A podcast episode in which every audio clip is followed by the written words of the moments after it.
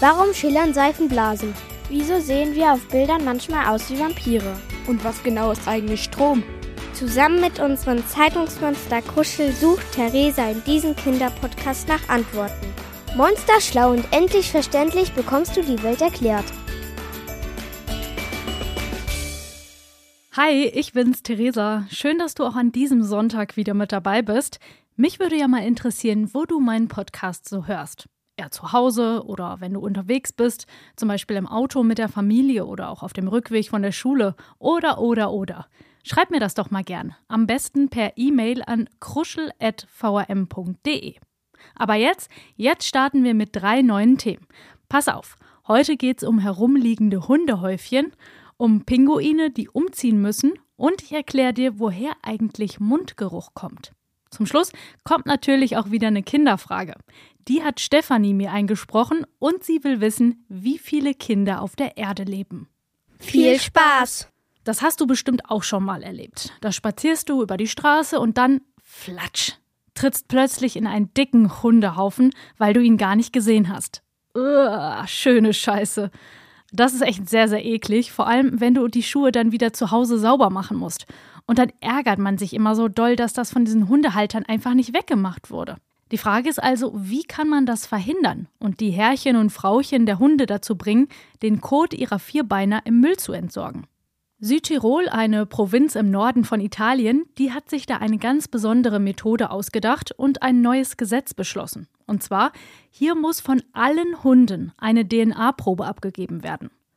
DNA, fragst du dich jetzt vielleicht? Ja, in der DNA ist die Erbinformation enthalten, also eine Art Bauanleitung eines Lebewesens.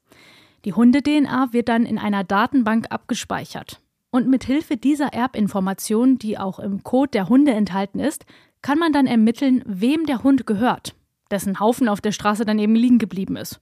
Und wer dann dabei erwischt wird, der muss sehr, sehr viel Geld bezahlen. Das kann mehr als 1000 Euro kosten. Zum Vergleich, hier bei uns in Deutschland werden je nach Bundesland nur 10 bis 150 Euro fällig. In Südtirol, da sind sehr, sehr viele Hunde gemeldet, etwa 40.000. Aber es haben wohl erst rund 8000 Menschen die DNA ihrer Hunde abgegeben. Da muss also noch einiges passieren und die Hundehalter müssen sich noch melden. Aber warum ist das so, dass sich bisher nur so wenig Leute gemeldet haben? Naja, das könnte daran liegen, weil viele das neue Gesetz noch sehr kritisch sehen. Sie finden die Regel zu streng und fragen sich, warum denn nur die Südtiroler Hunde betroffen sind und nicht auch die Hunde von den Touristen. Davon gibt es nämlich auch ganz schön viele, die dort Urlaub machen. Und viele Hundehalter, die wollen sich da also erst sicher sein und abwarten, wie sich die Sache entwickelt.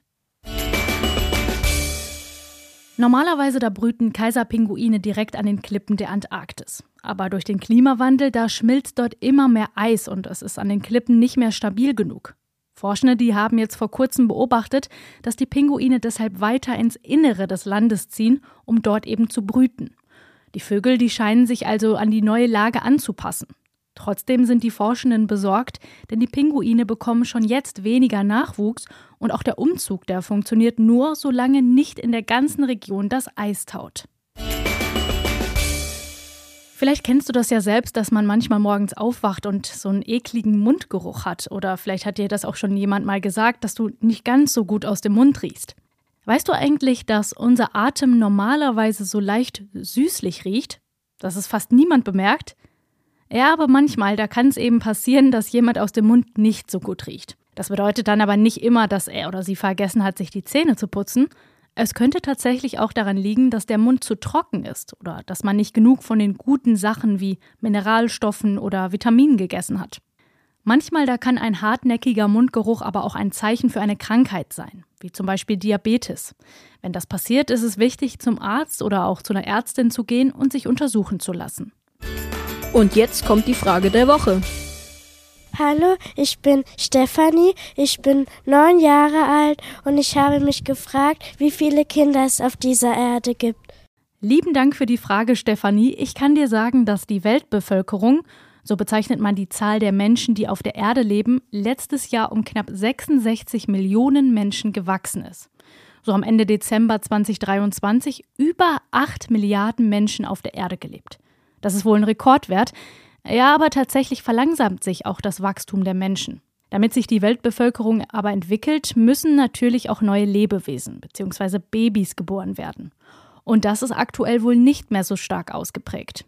Also in vielen Regionen, da gab es eben nicht mehr so viele Geburten. So, und jetzt haben wir über die Zahl der Menschen bzw. Kinder auf der ganzen Erde gesprochen. Aber wenn wir jetzt mal ganz genau auf Deutschland schauen, dann wird die Anzahl schon kleiner. Hier bei uns in Deutschland, da leben über 84 Millionen Menschen und davon sind fast 11 Millionen Kinder. Die Zahlen, die habe ich im Internet beim Statistischen Bundesamt gefunden. Die sammeln und analysieren ganz, ganz viele Daten und Informationen. Und die Zahlen, die ich dir gerade genannt habe, die sind vom Mai im letzten Jahr. Übrigens kommen Jungen in Deutschland etwas häufiger auf die Welt als Mädchen. Und damit war's das schon wieder. Ich wünsche dir und allen anderen, die heute wieder den Podcast gehört haben, noch einen schönen Sonntag und morgen einen guten Start in die neue Woche. Kruschel erklärt's ist eine Produktion der VRM von Allgemeiner Zeitung, Wiesbadener Kurier, Echo Online und Mittelhessen.de. Redaktion Kruschel und Theresa Eickhoff. Ihr erreicht uns per Mail an kruschel.vrm.de.